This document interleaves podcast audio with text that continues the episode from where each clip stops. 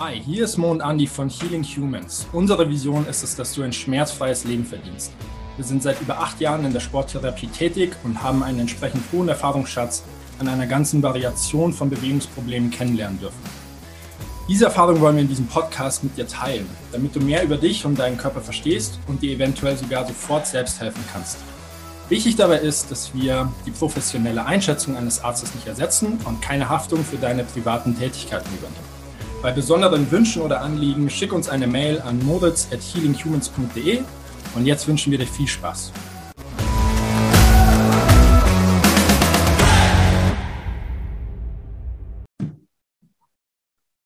Willkommen zur Healing Humans Podcast-Episode mit Andy und Mo. Hey Andy. Hi Mo.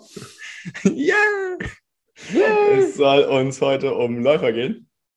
Ähm, ich bin selbst relativ lange, also was heißt lange, aber für mein Lebensalter relativ lange gelaufen, vier, fünf Jahre so.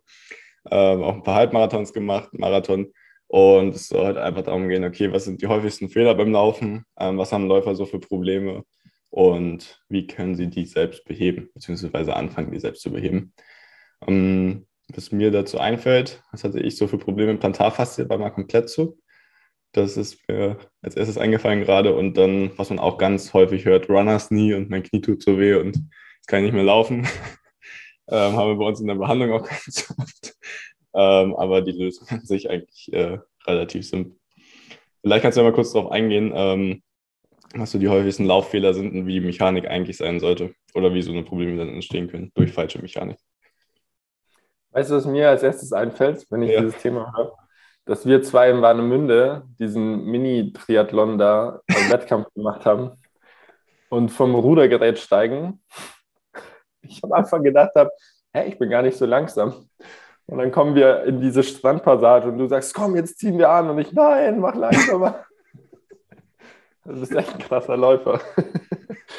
ja, aber äh, Biomechanik oder Probleme beim Laufen, sehr viel sehr viel, was ein, äh, beim Laufen schief geht, hat eigentlich mit der, mit der Fußposition zu tun. Und die Fußposition wird wiederum manipuliert durch die diversen äh, Meridiane, die quasi bis ins Fußgelenk ziehen. Und ähm, ja, dann gibt es so ein paar Möglichkeiten, wie ich quasi laufen kann. Also ich kann komplett über die Ferse laufen. Das hat nicht zwingend immer mit Mobilität oder Ansteuerung zu tun. Das hat einfach damit zu tun, dass ich es ja nicht, nicht anders gelernt habe. Ähm, und dass ich seltsamerweise auch diesen natürlichen Lauf, ich hoffe, mir reißt jetzt keiner den Kopf ab, diesen natürlichen Lauf über Vorder- und Mittelfuß, dass ich den aus irgendeinem Grund nicht mehr mache. Ähm, und das, also, wenn, wenn das passiert und ich habe dann auch noch einen sehr flachen Schuh an, dann habe ich echt enorme Probleme im ganzen Körper. Weil diese äh, ständige Eruption, die da von der Ferse aus übers Knie, Hüfte und dann hoch bis zum Schädel äh, für viele tausend Schritte entsteht, das hat einen massiven Impact auf alles in meinem Körper. Dann gibt es die Möglichkeit, dass ich primär über den Außenfuß laufe oder primär über den, über den Innenfuß laufe, also Pronation und Supination. Und auch da schleichen sich halt dann über diese äh, vielen gleichbleibenden kleinen Impacts bei einem 10-Kilometer-Lauf zum Beispiel, äh, schleichen sich diverse Probleme im Knie oder im Hüftgelenk ein. man kann oft, also man kann gerne davon ausgehen, wenn mein Knie immer nach innen kippt, weil mein Fuß primär über den Innenfuß läuft, dann hat entweder das Bindegewebe auf der Innenseite vom Knie oder der Meniskus auf der Außenseite vom Knie ein Problem. Ähm, sowas machen wir auch in der Akademie. Das ist jetzt hier ein bisschen schwer zu, zu visualisieren.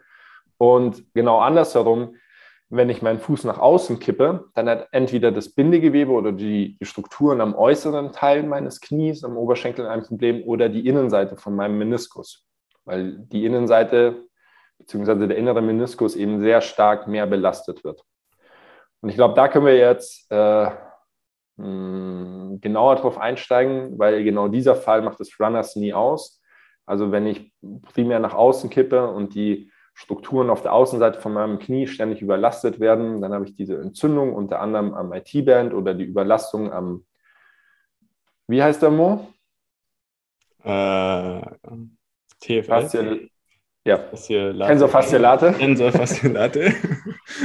ja, und das, das sind zwei wirklich starke und massive und eben auch passive Strukturen und das kann dann schon mal dauern, bis man das wieder los wird.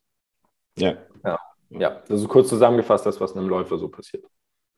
Ja, man muss sich vielleicht einmal kurz klar machen, wenn man so 10 Kilometer läuft, hat man wahrscheinlich so 6.000, 7.000 Schritte plus äh, Erdbeschleunigung dann aus dem, naja, man springt ja auch teilweise, ähm, also schon doppelte bis zehnfache vom Körpergewicht, was da abgefangen werden muss. Und da ist der Impact dann halt ziemlich hoch, wenn man das immer und immer wieder macht und immer mit der gleichen Mechanik. Ja. Genau. Ähm, ja, und dann, du hast es gerade schon angesprochen, die Außenseite ist meistens relativ überlastet, was dann auch zum Runlers nicht führt oder so seitlich ins Knie reinzieht an der Außenseite. Und es ist einfach auch die Struktur, die unseren Gang stabilisiert. Also wenn man normal den Fuß aufsetzt, dann ist diese Außenseite diejenige, die den Gang stabilisiert. Und wenn man dann das zusammenrechnet mit dem Impact, den wir gerade besprochen haben beim 10-Kilometer-Lauf, dann wird ziemlich schnell klar, dass es relativ schnell überlastet sein kann und dementsprechend da Probleme entstehen. Ja, da, darf ich da ganz kurz rein? Ja. Also was ich jetzt über, über ich mache das jetzt acht Jahre, kapiert habe, ist, dass es gibt selten Verletzungen oder es kommen selten Menschen zu uns, weil sie sich bei einer sehr schweren Wiederholung ein Problem zugezogen haben. Das passiert eher selten, das passiert mal im Leistungssport, aber es sind diese lokomotiven, gleichbleibenden Bewegungen, die man für viele, viele, viele Wiederholungen macht, äh, bei denen auch die Ansteuerung der, der Hilfs- und Stützmuskulatur nicht so hoch ist. Also wo, wo dann tatsächlich Spielraum ist, um sich irgendeine Verletzung anzueignen. Das ist das, was tatsächlich die Probleme macht. Und dieser Mythos, dass die schweren Gewichte immer für die ganzen Probleme sorgen, das ist nicht das, was ich in der Realität erlebe, weil die, die Konzentration und die Rekrutierung von allem, was da so dazugehört, um so viel Gewicht zu heben, die ist unglaublich hoch. Das heißt, selbst wenn man was schief fängt, selbst wenn es mal, keine Ahnung, nicht so funktioniert, wie es eigentlich sollte, ist alles in meinem Körper aktiviert, das mich davor schützt und mich irgendwie zu verletzen. Ja.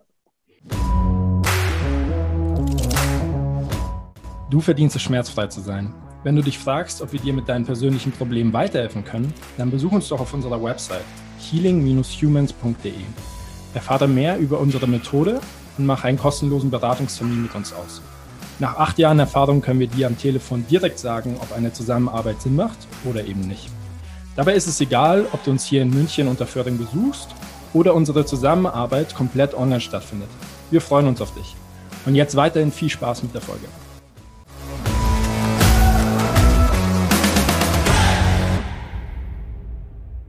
Ja, im Endeffekt ist Krafttraining auch das, was mit am meisten präventiv wirkt, um einfach, wie du es gerade schon angesprochen hast, auch stabilisieren zu können und überhaupt äh, die Möglichkeit haben, da auch gegenwirken zu können, ähm, gegen diese Kräfte und das Ganze auch in guter Form zu halten und auch zu lernen, im Prinzip in einer sicheren Umgebung, ähm, wie es ist, wenn man einen hohen Impact hat. Und so ein Gewicht von außen ist ja im Prinzip auch nichts anderes, als wenn man jetzt beim Laufen aus einer bestimmten Höhe den Fuß aufsetzt. Ähm, das gleiche ist ja Krafttraining, nur dass man es sicherer machen kann und sich selbst kontrollieren kann, wie man das Ganze macht. Von daher ja. Krafttraining auch immer eine ganz gute Empfehlung. Ähm, genau, auf die Läufe jetzt mal spezifischer einzugehen. Ähm, die Außenseite meistens überlastet, ähm, halt diese stabilisierende Muskulatur oder dadurch, dass man den Fuß halt nach außen kippt oder beim Aufsetzen zuerst außen aufkommt und dementsprechend ähm, Außenmeniskus überlastet und ja, Innenmeniskus. Innenmeniskus überlastet, sorry. Und ähm, ja, die Frage ist dann immer meistens, wie man das Ganze lösen kann. Ähm, oder an sich die Grundmechanik vom Laufen zu ändern und dann das Problem zu lösen. Ähm, ja. Genau. Willst du da mal kurz drauf eingehen, wie du ja. das meistens löst und dann vielleicht nochmal zur Mechanik? ja, gerne. Also das, das Erste, was man sich anschauen muss, wenn ein Läufer zu einem kommt und sagt, ich habe hier und da Probleme, ist, wie er läuft. Ja. Also tat, tatsächlich zu sehen, wie läufst du denn über die nächsten 400 Meter und ähm, tritt das Problem dauerhaft ein oder ab Kilometer 1 oder ab Meter 1. Und dann der zweite Blick wäre in den Schuh an sich. Ist da eine Einlage drin, die verschrieben wurde, die vielleicht gar nicht eine richtige Fußposition zulässt? Ähm, oder was macht der Schuh? Die Schuhindustrie ist ja super wild. Machen wir da noch einen Podcast drüber? Ja. Ja. Die Schuh Schuhindustrie ist super wild, was sie alles mit unserem Fußgewölbe anstellen möchte. Und primär geht es eben darum, dass wir äh, also ich persönlich empfehle, die Ferse wegzulassen, aber dass wir den, den Kontakt je nach Laufgeschwindigkeit, Mittelfuß und dann eben kleiner C, großer C haben. Und immer wenn einer dieser Kontakte fehlt, äh, oft ist es der große C, dass der große C nicht auf den Boden drückt und somit keine Kraft auswirkt, ähm, weil ich nach außen kippe. Äh, oft ist es einer dieser Kontaktpunkte, der tatsächlich das Problem macht. Und da muss ich dem Kunden oder dem Klienten neu beibringen zu laufen. Und wie machen wir das? Indem wir anfangen zu gehen oder erstmal zu stehen, dann zu gehen, dann schnell gehen, dann mal ein bisschen anlaufen und dann laufen die 400 Meter und schauen, wie lange kann ich mich denn darauf konzentrieren, dass ich den großen C tatsächlich einsetze. Und gibt es unter Umständen auch Zugkräfte, die das gar nicht erlauben. Also zum Beispiel die tiefliegende Frontallinie, die immer dafür sorgt, dass der große C tendenziell vom Boden abgehoben wird und gar nicht so den Kontaktpunkt zum Boden hat. Ja, ähm, das wäre so ein Teilprozess von dem, was, was vonstatten geht. Ja, ähm, also am Fuß schon relativ viel Arbeit, teilweise auch einfach das Fußgewölbe wieder aufzubauen. Ähm, was auch bei Häufern relativ oder bei Läufern ziemlich häufig ist. Bei einer Freundin ist es so, bei mir ist es auch oder am Anfang noch stärker gewesen, jetzt ein bisschen weniger ähm, dass man ja. dann auch häufig einfach einen Plattfuß hat, wenn man super, super lange, super viel gelaufen ist. Und dadurch halt auch die Probleme auf dem Außenband auch äh, gerne entstehen können und auf der Außenseite. Ähm, ja. Dementsprechend dann mehr die Außenseite mobilisieren. Also da kann man sich im Prinzip mit allem drauflegen. Ähm, das fängt so am, am Hintern an, einfach mal auf den Ball drauf mit dem Hintern oder äh, auf eine Black Roll funktioniert eigentlich auch. Und dann ähm, ja, alles, was irgendwie ein bisschen fester ist, wo man sich drauflegen kann. Entweder mal am Hintern und an der Außenseite vom Bein sich so seitlich drauflegen und das sorgt dann meistens schon mal dafür, dass es alles ein bisschen nachlässt. Ähm, das kann man auch genauso an der Wade machen.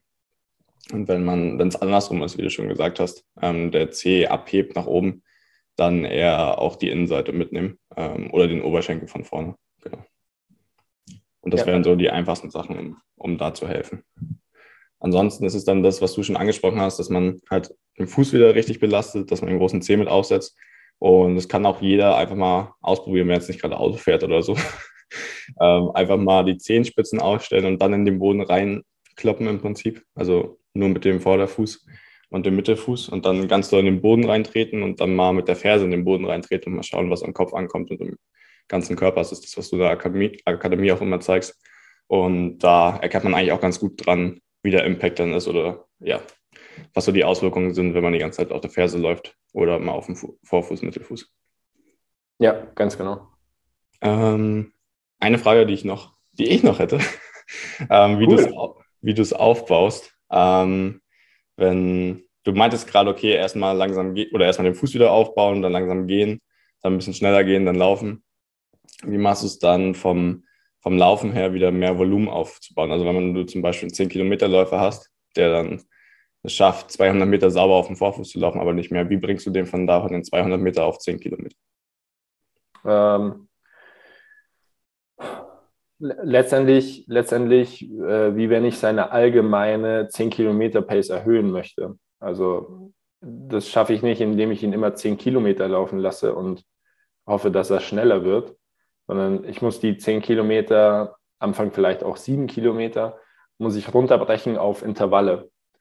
Und im, Leist also im Leistungssport oder mit dem Szenario, dass ich seine Leistung jetzt verbessern möchte, müsste ich schauen, dass er 500 Meter schneller läuft und dann äh, ein Kilometer schneller läuft und dann 1,5 Kilometer und so weiter und so fort. Ähm, und würde dann letztendlich die Intervalle immer voluminöser gestalten, und äh, dann am Ende könnte man das alles zusammenpacken, also das Mehr an Volumen, was er gelaufen ist. Ich habe ihm vielleicht mal einen 15 Kilometer Lauf gegeben und diese, diese kürzeren eineinhalb Kilometer Intervalle, zwei Kilometer Intervalle. Und dann müsste man schauen, ob diese Angleichung funktioniert hat und sein 10 Kilometer Lauf letztendlich schneller geworden ist. Und das ist mit dem Fuß genau das Gleiche. Ähm, solange er tatsächlich richtig krass Schmerzen hat, äh, würde ich die Laufintervalle super kurz halten, also 200 bis 400 Meter. Und da muss er bei wirklich geringer Geschwindigkeit schauen, dass er eben die Biomechanik im Fuß korrigiert, dass er tatsächlich als Beispiel den großen C einsetzt. Und dann könnte man aus 400 Metern könnte man 600 Meter Intervalle machen, 800 Meter Intervalle und so weiter und so fort, bis er weiß, bis er das Vertrauen hat und ähm, auch den, den integrierten Me Mechanismus, also er muss sich nicht mehr super stark konzentrieren. Okay, ich kann ganz locker für zwei Kilometer, äh, kann ich den großen C einsetzen, habe dabei keine Schmerzen, er krampft nicht, äh, es ist alles in Ordnung. Ja, und so, also unter der Voraussetzung, dass er quasi keine Schmerzen hat, könntest du Step by Step die Intervalle voluminöser gestalten, bis er letztendlich wieder bei zweimal fünf Kilometer ist, die sehr gut funktionieren mit dem großen C und dann am Ende zehn Kilometer. Ja. Okay. Hast du beantwortet? Ja, voll. War Super. Gut.